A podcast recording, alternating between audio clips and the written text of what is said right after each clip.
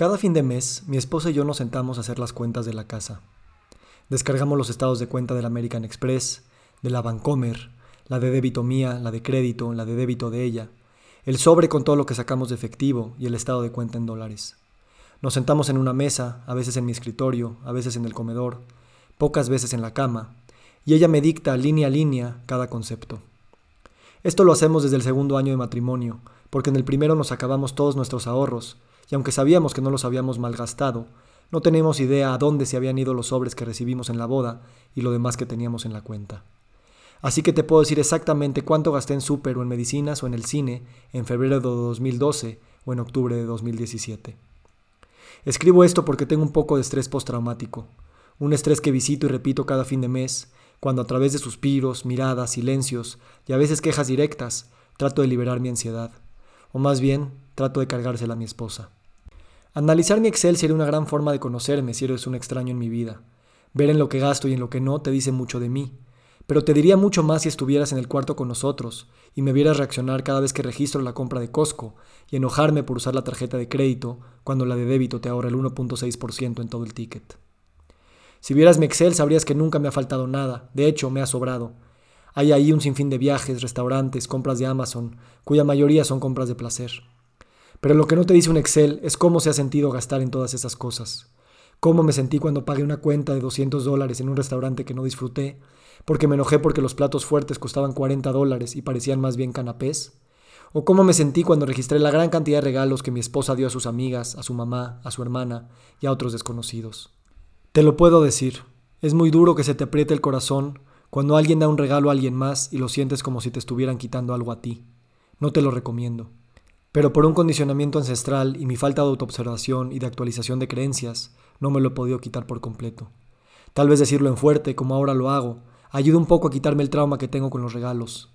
Estos traumas, me temo, no solo bloquean mi capacidad de dar, sino también la de recibir.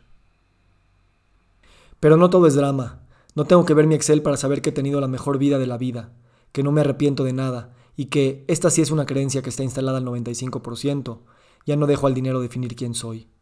Así que no estoy aquí escribiendo para lamentarme o alquimizar estas creencias base, sino solo para cambiar la forma en la que mes con mes me siento en esa mesa y abro mi Excel. ¿Cómo hacer para que ya no sea incómodo?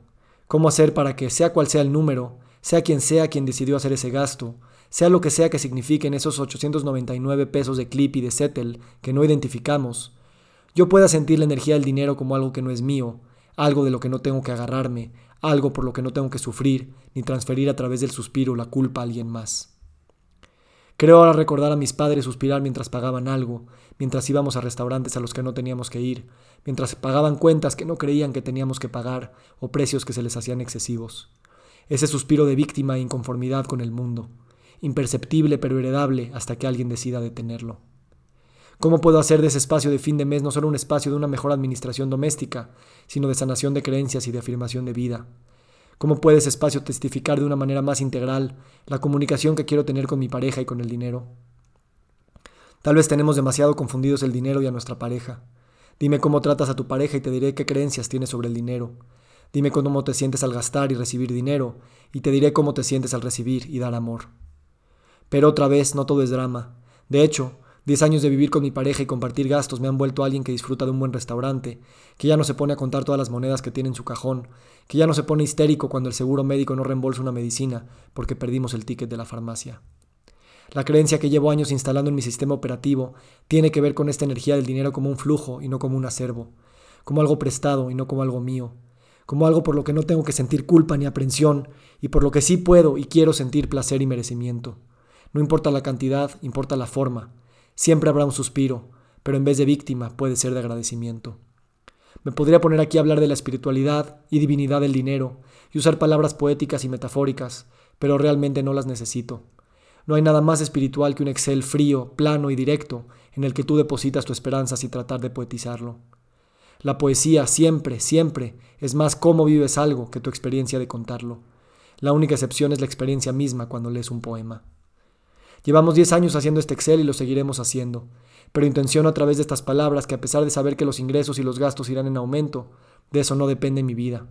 lo que gasta en súper, aviones, gasolina, medicinas, donativos, colegiaturas, seguros, mantenimientos, Amazon, Spotify, cine, salón de belleza, un rubro fuerte viviendo con cuatro mujeres, y los múltiples conceptos a los cuales depositamos nuestras inversiones de vida, nada de eso define quién soy. Lo que lo define es lo que siento cuando veo el estado de cuenta y lo dejo fluir o no. Mi intención es sentir eso en el momento en el que hago las cuentas, y no a la mañana siguiente cuando me siento medio arrepentido por mi reacción de la noche anterior y solo mi meditación y mi cuaderno lo terminan sabiendo. El chantaje económico es probablemente la peor herramienta para construir una vida. Aquí se acaba. Los suspiros de víctima son vestigios de mi vida pasada. Ahora quiero suspiros de comprensión cósmica de la abundancia de la vida. Yo no soy mi dinero, soy el suspiro.